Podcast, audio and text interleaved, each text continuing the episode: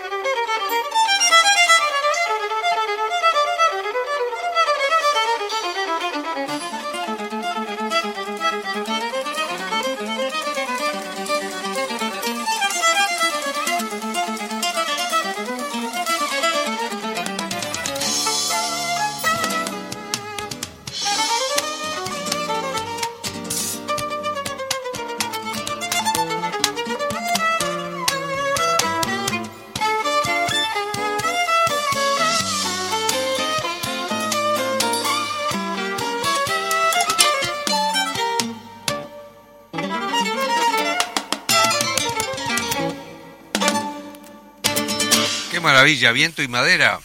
Viento y Madera es la música que estábamos escuchando del grupo Editur. ¿Cómo están ustedes amigos? Espero que muy bien.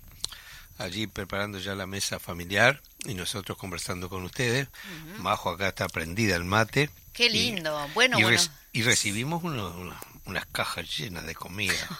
La verdad que... Le, mandamos, primero que nada, le mandamos un beso, un saludo de, al aire de, a toda la gente que nos está escuchando y también le mandamos un especial a Leo Besonard que nos mandó una caja exquisita que estamos saboreando. Unos escones y una pasta frola. Frola o flora, Leo nunca es sé el cómo- compañero que, de, que, está, que estuvo en el programa anterior. No sé si él, eh, qué recetas, porque justo veníamos en el cambio del camino, pero que nos que pasa las recetas en el en Voces del Interior.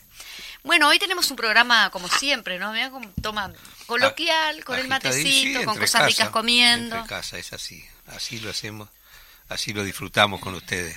Y tenemos una invitada especial también, muy joven ella. A mí me encanta tener gente joven. ¿Será que yo estoy vieja? Porque cuando uno dice, ay, qué joven que es. Por eso me invitas a mí, porque yo tengo espíritu joven.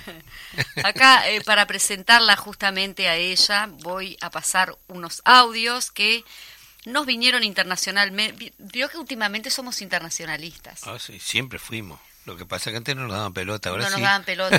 Tenemos que nos, después vamos a empezar al el interior como lo, como lo, como teníamos acostumbrada a la gente. Sí, bueno, el interior siempre está presente. Acá tengo unos audios de eh, Alina, que Alina es um, una de las representantes, digamos, la coordinadora del festival, eh, la escritura para las diferencias.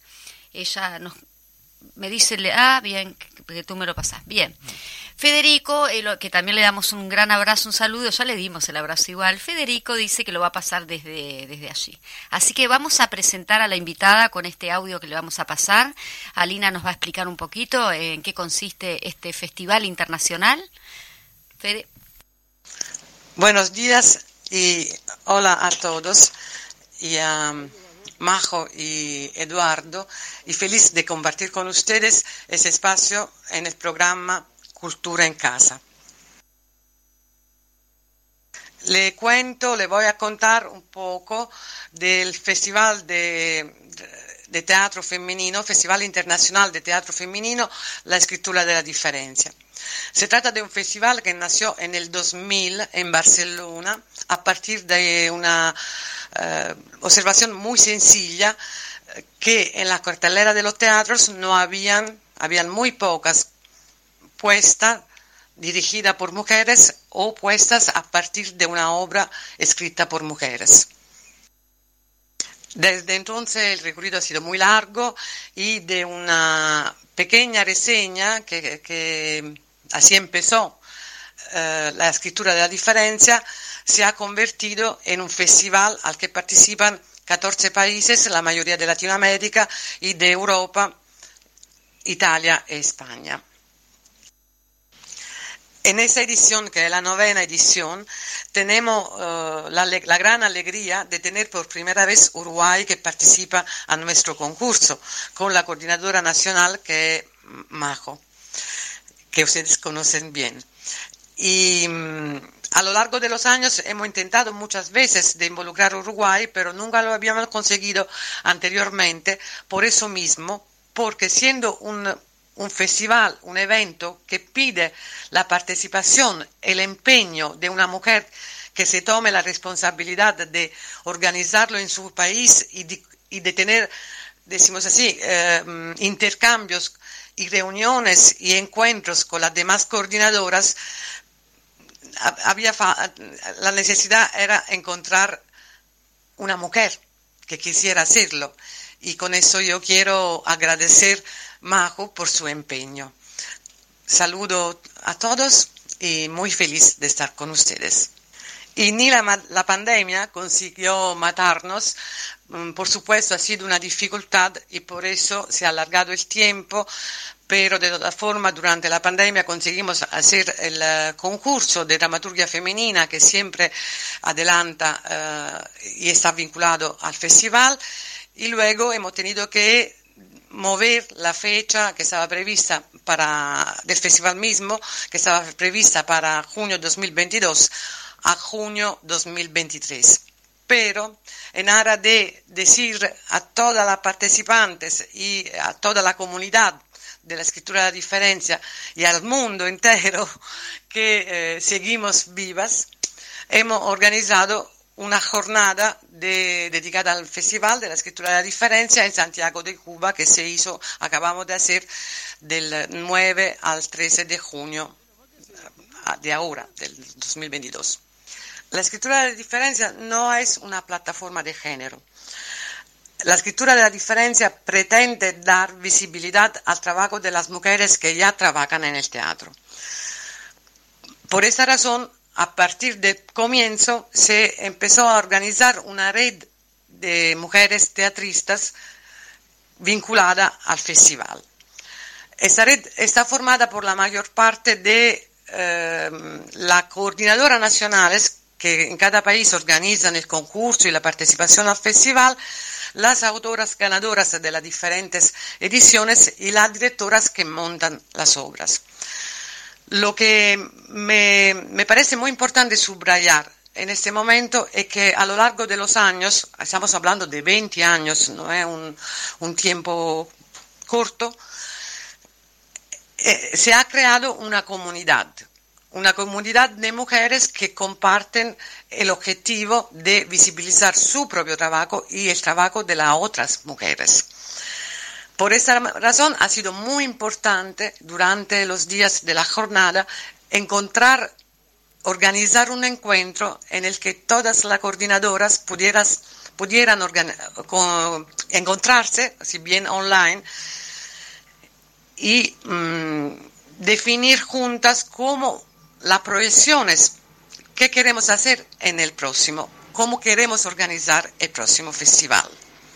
Lo que quiero decir es que la escritura de diferencia es un festival completamente diferente de los otros festivales, porque no, no es, como puedo decir, eh, un, un, escaparate, donde la gente va, presenta su montaje y se va.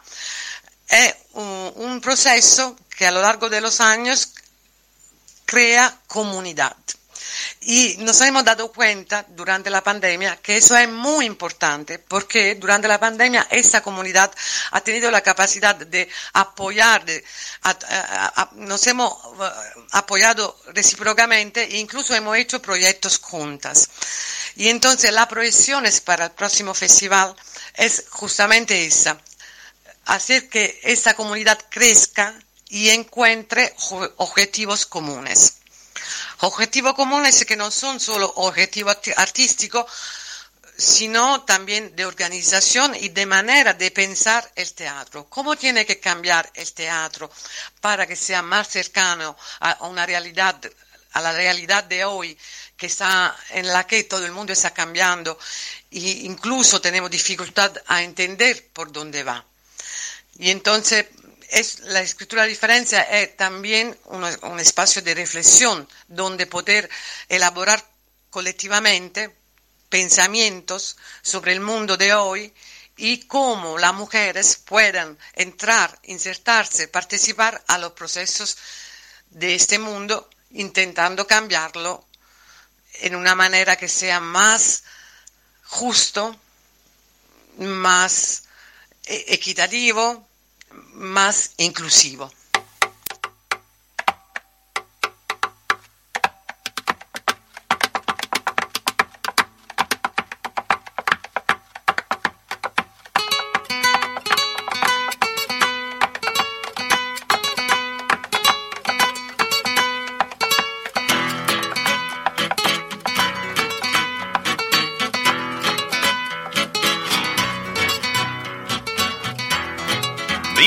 Doña Soledad, póngase un poco a pensar. Doña Soledad, ¿cuántas personas habrá que la conozcan de verdad? Yo la vi en el almacén, peleando por un vintén. Doña Soledad, y otros dicen haga el bien, hágalo sin mirar a quién.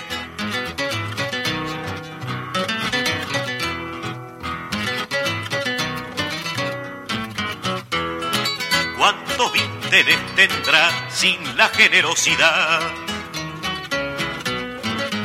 Doña Soledad, con los que pueda comprar el pan y el vino nada más. La carne y la sangre son de propiedad del patrón. Doña Soledad, cuando Cristo dijo no, usted sabe bien lo que pasó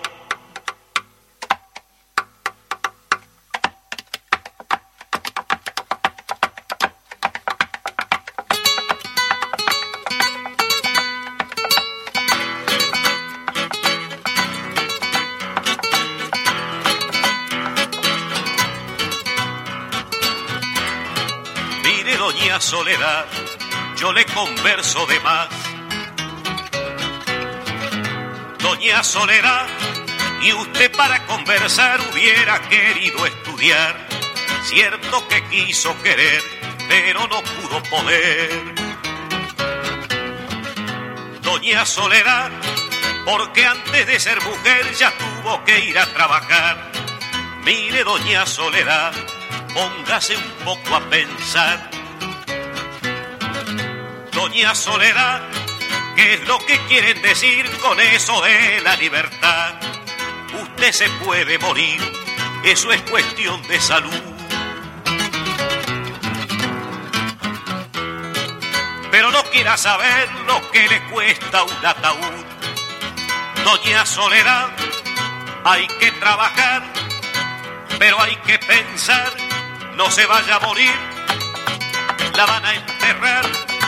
Doña Soledad, hay que trabajar, pero hay que pensar, Doña Soledad. Don Alfredo Citarrosa haciendo Doña Soledad, ese clásico ya de la música popular uruguaya. Eh, Majo, eh, vos ibas a contar un poquito a propósito del reportaje porque salió un poquito desalineado, porque la compañera que iba a hacer este, la este, nota... Justamente lo que me comentaba es de que ella, eh, cuando nosotros estábamos, estuviéramos saliendo al aire, ella iba a estar en una reunión. Entonces, lo que sí nos iba a mandar es un audio porque le interesaba participar justamente el programa. El audio lo mandó, pero cuando hicimos la compaginación, digamos, del audio, nos quedó que primero se despedía y, después seguía. Entonces, sí, lo fue grabando de a poco. Que lo fue grabando de a poco, pero bueno, en definitiva ella contaba muy bien, relató Quedó muy bien claro lo que de que se trató la, el, de lo que se trata eh, justamente ese festival que, que, que, ahora nosotros seguimos vinculadas, ¿no? Todas las coordinadoras a nivel mundial, así que bueno, no solo para el festival en sí, como lo comentaba ella, sino para otras actividades. Y ahora sí, vamos a presentar entonces a la ganadora uruguaya. mirá, mirá Invitada presencial. Ana Clara Alessandrino, bueno, bueno, buenos días primero y qué, qué sensaciones, ¿no? Sabemos que ya tuviste la reunión eh, por Zoom con todas eh, las ganadoras eh, de todos los países que justamente comentaba eh, allí Alina. Sí, bueno, buenos días o buenas tardes, no sé. Buen, buen mediodía. Nosotros estamos comiendo. buen mediodía. Gracias por invitarme. Este, y sí, la verdad, muy contenta por, por este festival que atravesó pandemia, ¿no? Y, y sí, el otro día tuvimos un Zoom con todas las ganadoras y pude conocer a Alina, pude conocer a, las otras chicas de, distintos países que también participaron y están participando. Y, tuvimos la grata noticia de que las obras las van a representar en Cuba el año que viene. Así que, bueno, súper contenta, además de, la publicación del, del, libro con todas las obras ganadoras. Qué, bueno, sí, eso nos estabas comentando justamente, porque claro, hay una ganadora específica, que es la ganadora que es a nivel mundial, y otras que son nacionales. En el caso tuyo, sos la ganadora nacional eh, de Uruguay. Y bueno, también sos actriz, estás ensayando en el Galpón, eh, estás haciendo una obra para niños, comentanos un poquito. Sí, en realidad yo soy actriz primero, eh, o sea, desde, desde chica, no sé si ponerle un orden ya, creo que, que bueno, que es como todo, parte de mí misma, ¿no? Pero descubrí la escritura en la escuela de actuación, mientras estudiaba actuación, la carrera en el Galpón. Y, y sí, ahora estoy trabajando en una obra para niños, el portal se llama Niños y Niñas, el portal en el Galpón, y estoy ensayando un texto mío nuevo con unos compañeros de generación. Y además escribí una obra, hace, la terminé hace un par de semanas, que va, va a estrenar en el marco de un festival de dramaturgia joven en agosto, en el Galpón también. Bien. Así que bueno, eh, no, no dijimos de que se trataba justamente la obra que, que, salió ganadora. Mujeres, la obra que salió ganadora es se llama Mujeres, el pretencioso aroma de las flores de plástico. y fue, perdón que estoy mal, mal de la voz, estoy un poco resfriada. Eh, fue mm, uno de los egresos de la Escuela de Teatro de Galpón. Hicimos cuatro egresos, en cuatro grupos distintos nos dividimos, y mi grupo hizo esta obra que yo escribí. Eh, terminamos siendo seis mujeres en el grupo en el que me tocó a mí egresar. Entonces, mm, nada, me pareció que sí o sí la obra tenía que tratar sobre el hecho de ser mujer, porque éramos seis mujeres. Y mm, y el director era hombre, no es un detalle menor. Eh, fue muy curioso lo que pasó. Y, y bueno, y a, a, raíz de investigaciones y, y, ver por dónde queríamos abordar la temática, porque lo único que sabíamos era que queríamos hablar de lo que es ser mujer pero bueno, eso puede ir por un millón de lugares, sí, infinitos, puede, puede, ser cualquier cosa. Y, y, estuvimos haciendo cosas que nada tienen que ver con lo que es el texto que, que salió sele seleccionado y la obra que hicimos al final. Investigamos mucho y en un momento ta, tuve que tomar una decisión porque eran muchas las ideas. Y, y bueno, y se me ocurrió enmarcar todo dentro de un programa de televisión hecho por mujeres, para mujeres, y utilizar eh, el absurdo sí. para abordar la temática en sí. El programa es entre mil comillas feminista, pero en realidad es súper machista ese programa. Yo Ellas sí lo mismas... vi, la, vi la obra. Ah, sí. vos la viste. Sí, la vi. Sí. Ah, bien.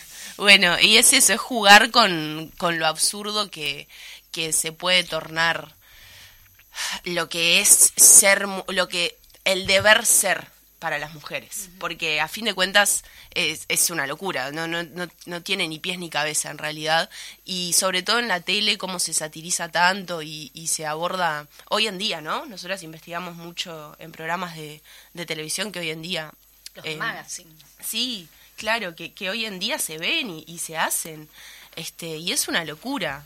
Parece que fuera chiste realmente, pero no, es en serio. Es Como en que serio. cuando nosotros hacíamos cosas muy, muy así que decíamos, está, pará, pero esto no puede ser, y nos dábamos cuenta que pasaba en serio. Pasa. Entonces, nada era absurdo. Muchas veces hemos, hemos hablado este, de un artículo muy interesante de Günther Arnes, eh, es un Günther Anders, es un, un sociólogo eh, alemán y le escribió en el 56 y habla a propósito de la banalización a través de, la, Sí. de los medios, fundamentalmente de la televisión, de las cosas profundas, ¿no? Mm. Es decir, eh, Claro, es tanto lamentable, pasa un la- accidente la- como, Sí, como pero- maquillarte. pero este el tema de la mujer en, los medios es tremendo como Mm. eh, la, es la banalización como que no vos no sos capaz entonces vos tenés que hacer gansadas es absurdo pero es lamentable Eh, y de repente eh, vos tenés periodistas de, de- de brillantes Mm. y no los dejan este Sí, vo- es- volar es- este ser no Eh, el estereotipo en su máximo esplendor, me Claro. parece. Hay excepciones, ¿no? Cada vez más. Por pero- suerte. Se Por suerte, ahora eso- el caso de la periodista esta que fue justamente eh, violentada por las eh, palabras de eh, la brasilera, no recuerdo el nombre de ella, Ah, pero no, Sí. bueno bueno que Hay justamente tantos casos, te digo, que es, eh, de, de, de ataque justamente a eso, ¿no? Es decir, cuando la mujer se empodera frente a un sistema absolutamente machista y, y además este eh, grosero y grotesco, ¿no? Eh, eh, como que, en fin, aquel concepto de la mujer es para la casa este, y, y no puede a- abordar este, las tareas Mm. que habitualmente son del hombre, cuando en realidad ha demostrado la historia que muchas veces este, no es detrás de, de cada gran hombre y una gran mujer, muchas veces al revés, y quien se llevaba los títulos eran los hombres, ¿no? Eh, por, el, por la sociedad machista, ¿no? Eh, re importante, sobre todo el reconocimiento de que hay gente que ha logrado poner el pie eh, cuando van a cerrar la puerta, ¿no? Eso es importantísimo. Hay muchas mujeres empoderadas en el buen sentido. Y por cierto, todo este tipo de cosas genera como una especie de tsunami también, ¿no? Eh, que, que no todo no todo logra ser este justo, sino este que es un proceso que se tiene que ir amalgamando, pero sobre todo este, tiene que haber un reconocimiento de la sociedad este, y eso parte de la educación. Básicamente la educación, allí el punto neurálgico para que uno crezca con, con la realidad, ¿no? Yo te digo, personalmente tuve el privilegio de tener compañeras eh, muy valiosas, entonces siempre hubo una un respeto muy muy grande por las compañeras. Eh, eh, cuando militábamos mucho en la juventud teníamos gente eh, muy talentosa que eran las dirigentes, eran las, las- eran las más claras. En el- entonces eh, teníamos una relación de mucho respeto. No obstante eso era nuestra educación es absolutamente machista, ¿no? Sí, incluso Por parte de las madres generalmente, ¿no? Acá en el Bueno, Uruguay, que- inclusive Ana Clara, que justamente te iba, te iba a preguntar eso, de que no hay muchos dramaturgos, dramaturgas, no hay este, muchos, pero que, de- que haya mujer y joven, digo, es muy relevante. Me parece que, que está bueno que, que los jóvenes justamente o las jóvenes se, se interesen por, por escribir eh, dramaturgia, que, que hace falta textos, ¿no? Sí, de bueno, en realidad, a ver, hay. Hay bastante. Yo No creo que en no estas tan generaciones. no son tan visibles, capaz, o no son Capaz tan- que, mm, bueno, somos todos todavía emergentes, ¿no? Pero Claro. creo que estas generaciones eh, se está dando mucho la creación propia. Eh, se está dando muchísimo. Yo lo veo en el medio teatral joven, digamos.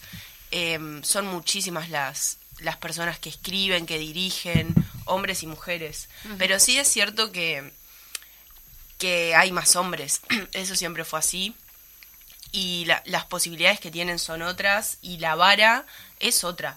Eh, e- es, un hecho, no sé, bien, capaz que como que nunca lo viví en primera persona, nunca lo sentí que no se me valorara por ser mujer, así como propiamente dicho, ¿no? Eh, pero sé que pasa, que se juzga de otra manera, que el foco está en otro lado.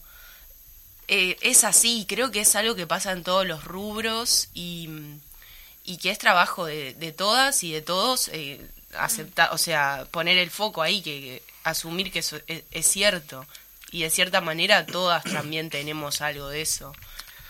Ahora te digo, hay una cosa sorprendente en las nuevas generaciones. Yo tengo tres hijas mujeres, todas de distintas generaciones. La más grande tiene 40, la del medio, mujer, eh, tiene 28, y la más chica tiene 15. Y tengo un varón que cumple 30 ahora. Y una de ellas escritora. Y, Y, ella, y la más chica escritora, escribe. bueno. Y me asombran los comportamientos y, y la, la capacidad de tolerancia y la libertad con que crecen hoy día, ¿no?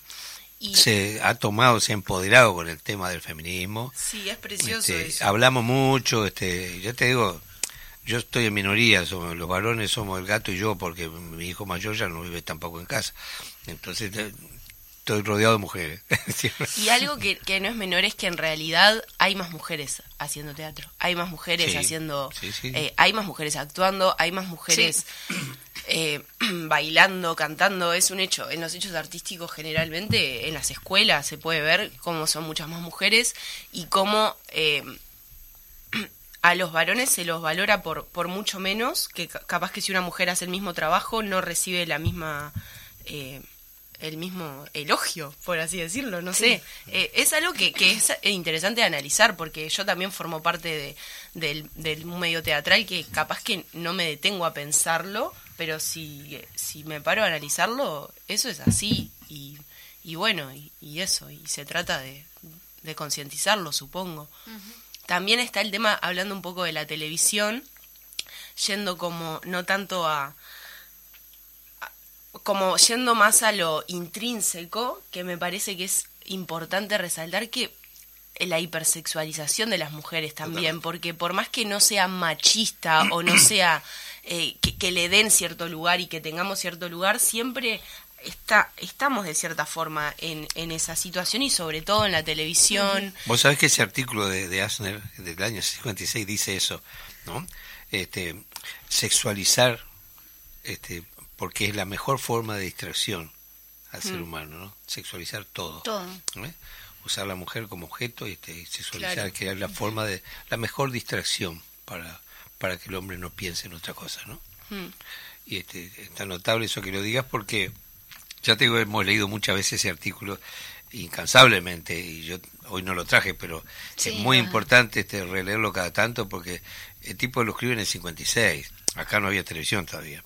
Claro. Escribe en Alemania y planteando no lo que se iba a, a- a dar a través del sistema para este el sometimiento de la gente a una a un En la época que yo estudié periodismo en el 98, eh, a las mujeres se nos hacía leer los comerciales, las, las publicidades. Claro, ahí tenés. Los hombres eran los, los eh, y, y sigue sucediendo, en la radio también sigue sucediendo eso. Mm.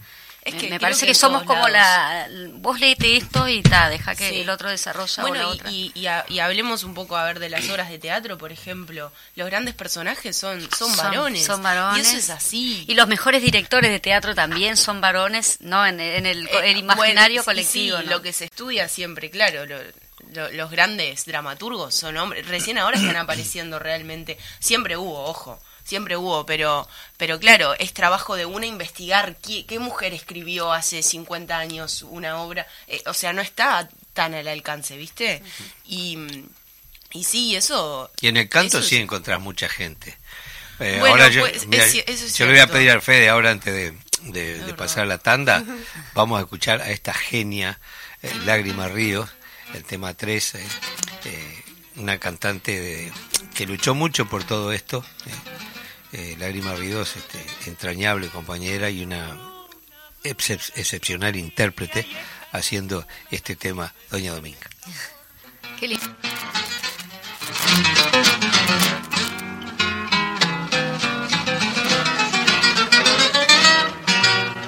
Bruna, Bruna nació María y está en la cuna, nació de día, tendrá fortuna por dar a la madre vestido blanco y entrar a la fiesta con un traje largo y será la reina cuando María cumpla 15 años. Te llamaremos Negra María, Negra María que abriste los ojos en carnaval.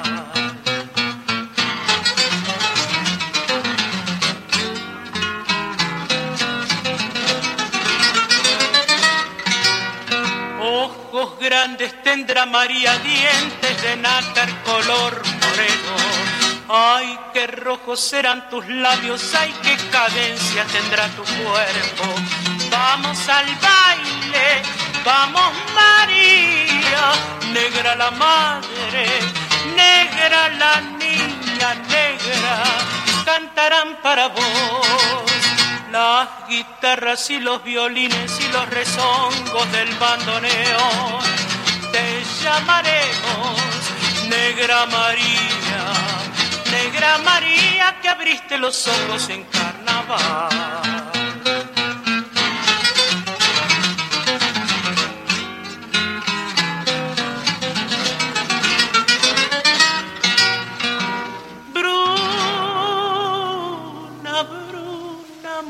María y está en la cuna. Se fue de día sin ver la luna. Cubrirán su sueño con un paño blanco y te irás del mundo con un traje largo y jamás ya nunca negra María tendrás 15 años te lloraremos negra María negra María cerraste los ojos en carnaval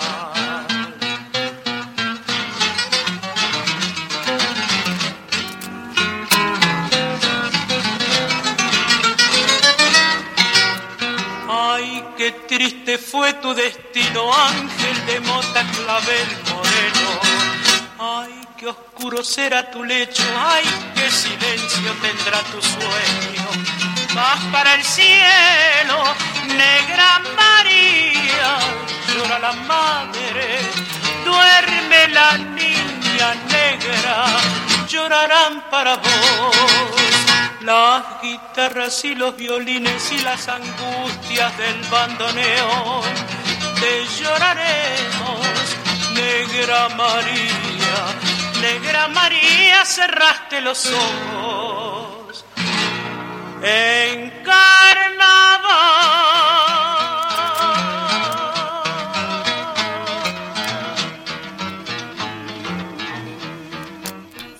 Qué voz maravillosa, increíble.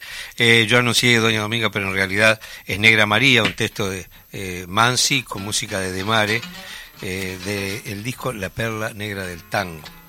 Búsquenlo, tienen que tenerlo porque la verdad que es una joya. Y me dice Fede que, Que vayamos a la que, tanda. que- que Paco Ude nos está escuchando, Paco el compañero Ah. de siempre de esta mujer maravillosa de Lágrima Ríos. Paco, un abrazo enorme y muchas gracias por acompañarnos. Siempre nos encontramos a través de la radio. Vamos a la tandita. y será la reina cuando María cumpla 15 años.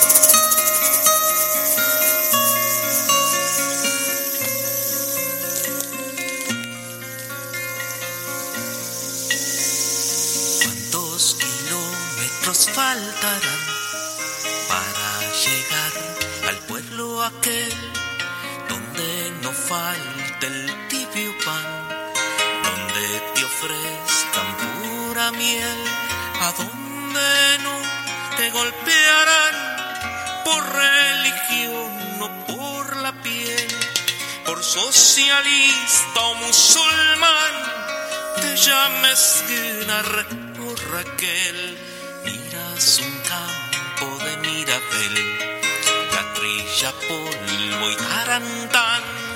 ¿Cuántos kilómetros faltarán para llegar al pueblo aquel? Día claro como un vergel, los corazones se abrirán, los pobres se repartirán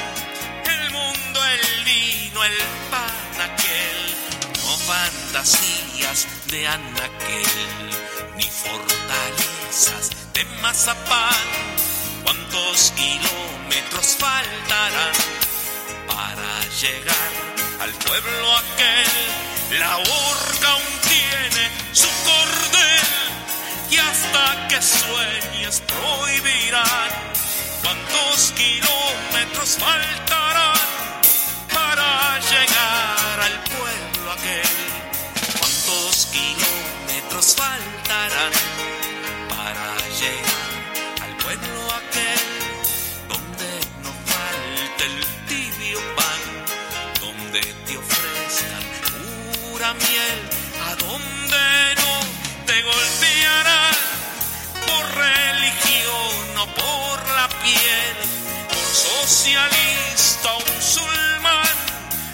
llames Ginargo Raquel.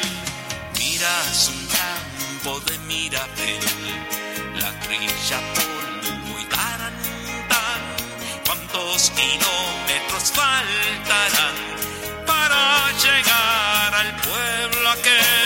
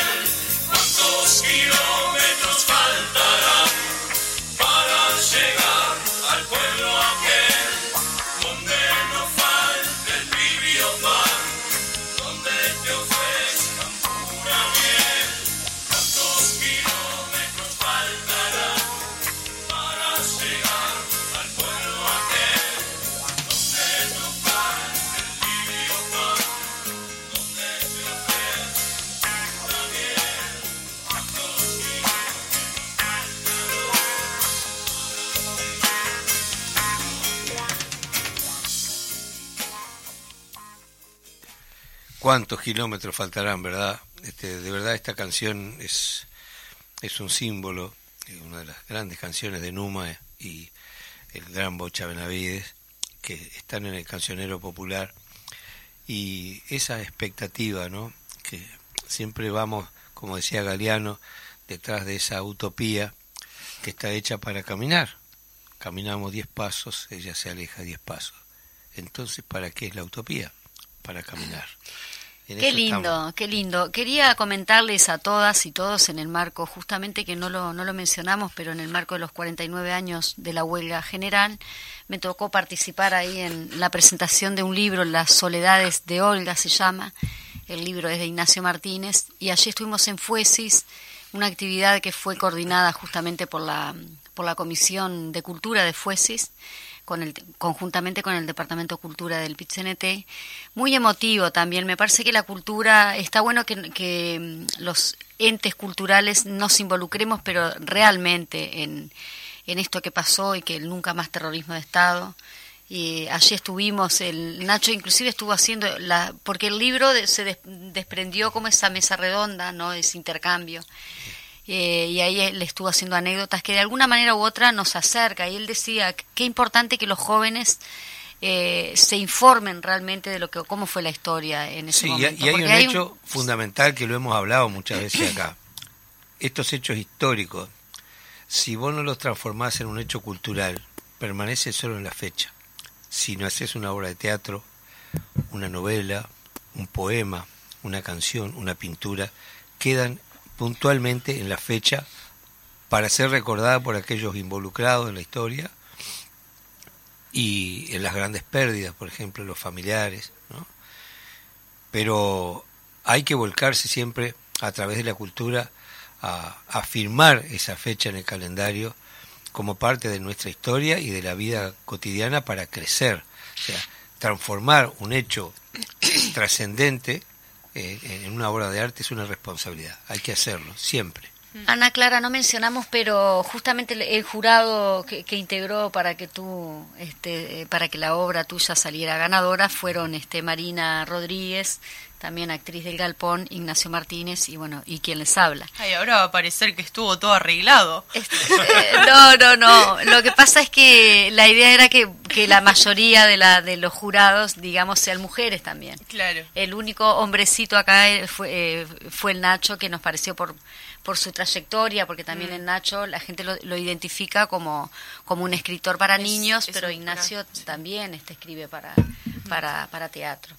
¿Y cómo te surgen los textos tuyos? ¿Cómo surgen? ¿Tenés una temática determinada? Este, ¿A partir de qué surgen esos textos?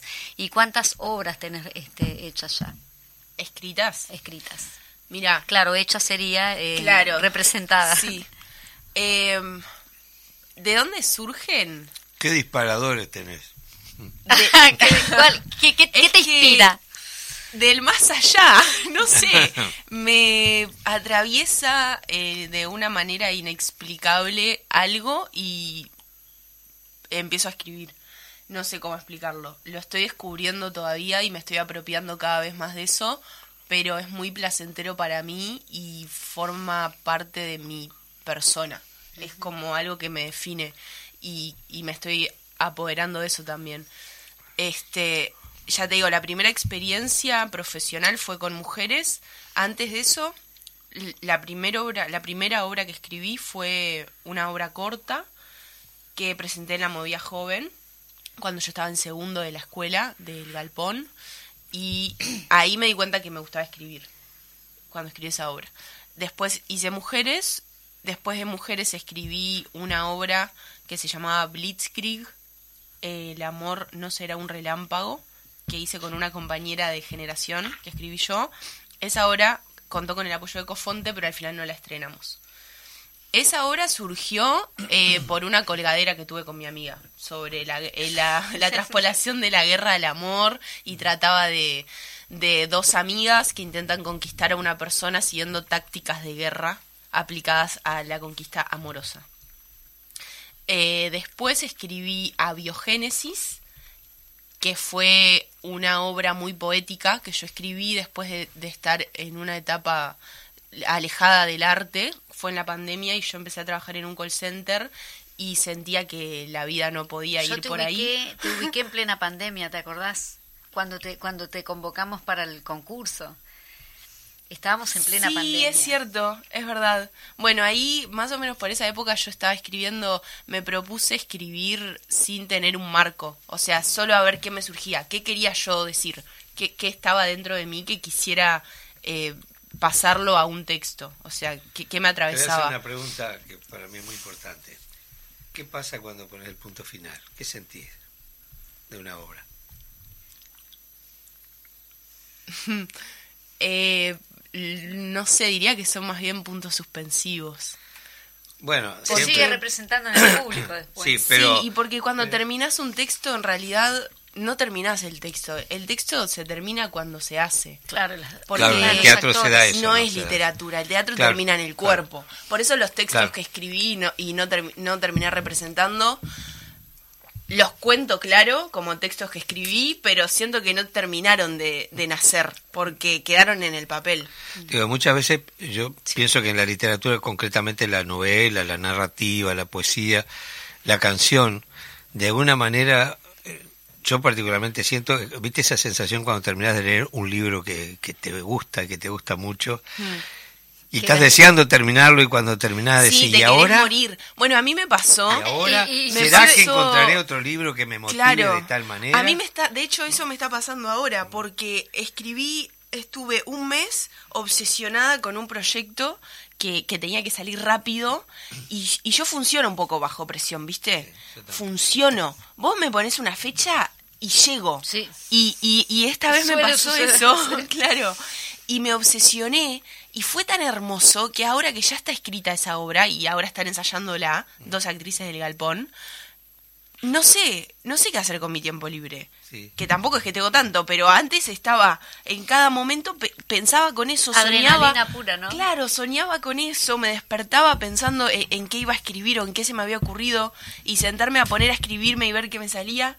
Y, y ahora digo, empezaré una nueva porque tengo ganas de seguir escribiendo. Lo decía Picasso, salvando ¿no? la Lo de- distancia, ¿no? Que, que es como es como parir. Que ¿no? la inspiración te, te sorprenda que trabajando. te sorprenda trabajando, pero de, de algún modo cuando terminás una obra es un hijo que sacaste para afuera. Sí, Y claro. después lo que sabes que nunca más va a ser tuyo.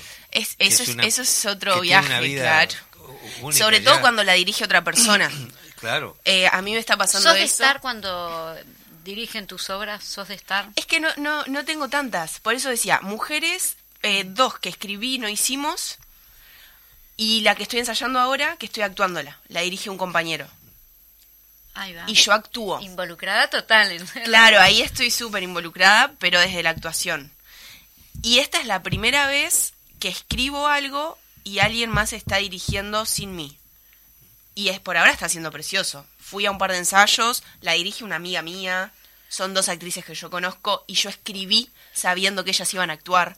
Entonces está todo muy en muy buenas manos. Pero viste, una de las cosas que, que a nosotros nos interesa en el programa justamente tocar esos temas que tienen que ver con el laburo diario del, del artista. Eh, el artista no tiene horario, está siempre trabajando. Es siempre. que la vida es eso. Yo, yo decidí que mi vida se la tengo que honrar lo- la pasión. Claro. Yo se la quiero dedicar entera mi vida a la pasión que tengo. No, Y aunque no, no quiera, no es por horario. igual. Y aunque no quiera, eh, Sí. eh, forma parte totalmente. Pero día y noche, tal cual, tal cual. Eh, En el momento más insólito aparece la, la- la- o la palabra que te cierra una Sí. obra, o la imagen que necesitabas, o el Y, sonido. y es algo que ni siquiera tenés por qué pensarlo, ¿no? Yo cuando No. entré a la radio, ahora estando con ustedes, tengo ganas de hacer una hora en una radio, ¿viste? Sobre una radio. Porque Claro. me parece maravilloso, o sea, el- el- los, los lugares que tiene esta radio, si ustedes necesitas actriz, me ofrezco. Pero es, es notable. Pero sí. Yo te- a, a mí me gusta mucho hacer música para... He hecho alguna música para teatro y me gusta mucho también este para cine, he tenido alguna oportunidad. Y es apasionante porque vos tenés que captar eh, el clima de la obra, captar este qué instrumentos más o menos pueden ser eh, traductores de la... Es decir, participativos de ese momento que además no sean eh, relevantes desde el punto de vista actoral, Mm. que no le quite protagonismo a la obra, sino que sea para sumar. Es Claro, un laburo es divino, precioso. es precioso. Aparte, qué importante eso, la sí. música en el teatro. Sí, sí, es fundamental. Bueno, el teatro tiene todas las herramientas. Total. Eh, con- este, eh, con- confluyen allí todas las disciplinas de la del, del Es- arte. sí, Salado, es difícil el teatro, es difícil. eh, es apasionante Y algo que es muy importante también es el estudio, ¿no? Claro, Yo ahora, claro, eh, me doy cuenta cada vez más de cómo es importante estudiar, leer, Vos sabés que aprender. es- Vos hablás de, buscar de- por cuando diferentes lees las, lugares. las biografías de los grandes artistas, ¿no? Todo te dice que empezaron jugando, con Mm. un criterio lúdico, ¿no? Y después tuvieron que estudiar. Mucho estudiar. Claro, mucho. Si mira. no, no hubieran trascendido lo que Sí. trascendieron. A veces cuando te quedas solo con la intuición, bueno, a veces el camino ese te hace corto. Sí, y, a- y además termina de madurar cuando cuanto más estudio hay en el Ah, trabajo, sí, sí. más más se eleva, ¿no? Claro, pues se te abren, es, es, es- ¿cómo que se dice? Exponencial, se te van abriendo puertas que te vuelven, es, es como cuando dices vos, vos este, estás allá arriba, el, este, cuando vos estás subiendo una escalera el horizonte se te agranda, cada vez ves más, entonces cada vez es menos posible abarcar todo, entonces Y la vida es muy todo, breve. sí, y va todo tan rápido, ¿no? Que hay que ver también en qué anda el mundo. Obser- Claro. Observar al mundo, qué es lo que yo quiero reflejar, porque también en el caso de mío, que la escuela la hice hace muchos años, eh, tendríamos que estar también permanentemente este, tratando de actualizarnos en cuanto a las técnicas, en cuanto no solo a la escritura, sino Pero la, técnica como desde herramienta para, para, para enriquecer la comunicación. Exacto. En definitiva, el arte es eso, comunicación. Y lo que tenés que tener un buen manejo de la técnica para hacer mejor las cosas. Yo le digo a mis alumnos de guitarra, por ejemplo, ¿no? Eh, la técnica no es un fin, es un medio para que ustedes hagan hablar la guitarra. Claro. No es para, para que diga, ah, qué técnica que tiene, no. Sí. Es para que emocionen al otro. ¿no? Y en todo, en todo el arte es así, ¿no? Lo mismo la técnica, la plástica, la técnica para escribir. Sí. Y eso implica tiempo, dedicación, formación. Eh, no es este, no viene una, una varita mágica y te da la idea y, y hace una genialidad. Eh, ¿Están comunicados los, los dramaturgos? ¿Están entre ustedes, dramaturgas? Sí, yo creo que sí. O sea, es que hay. Se, comentan, se, no sé, en qué andan. Yo cuando escribo algo le, le generalmente le mando mi texto a, a personas que admiro o que sé que, que me gusta lo que hacen. para y que son que objetivas. Y Sí. que, te, que te van a aportar. Sí. La crítica va a ser para crecer. ¿no? Claro, Eso- y además que es un medio bueno. muy generoso el medio teatral. Al menos, bueno, yo hablo en primera persona, ¿no? Mi experiencia. Sí, sí. Eh, yo tuve la suerte de conocer gente que para mí es muy crack, que fue docente, por ejemplo, no sé, Jimena Márquez, por ejemplo, por ejemplo, por ejemplo, eh, Gustavo Zafores, qué sé yo, puedo nombrar varios, que cuando, eh, eh, hablando un poco de este último proceso que hice, eh, ellos me ayudaron mucho, hablé con ellos y enseguida me dijeron, ah, venite, charlamos, tomamos un café.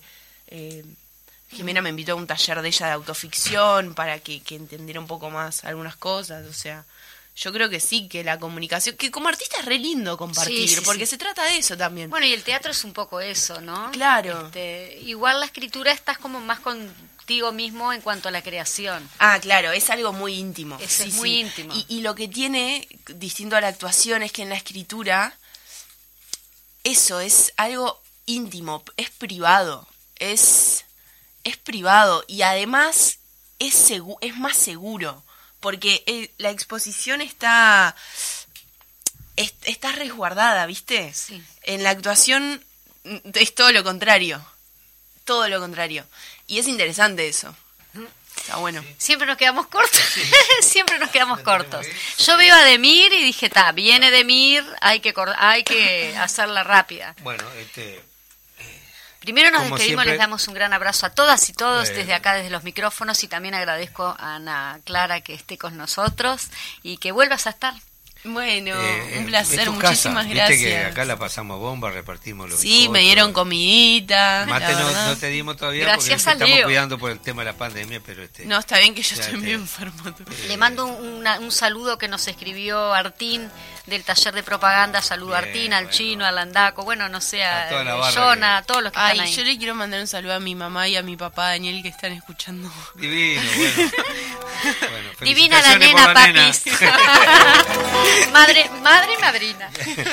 Bueno, nos vamos a ir escuchando una música excepcional, don Ralph Towner, ese músico excepcional. Un tema que se llama Nightfall, ese, eh, catarata nocturna, lo que quiere decir. Yo no soy muy ducho en inglés, pero catarata nocturna, que es muy sugerente, bellísima música. eh, con un abrazo grandote a ustedes y nos, nos vemos. Dicen que nos oímos, pero también nos vemos la semana que viene por aquí.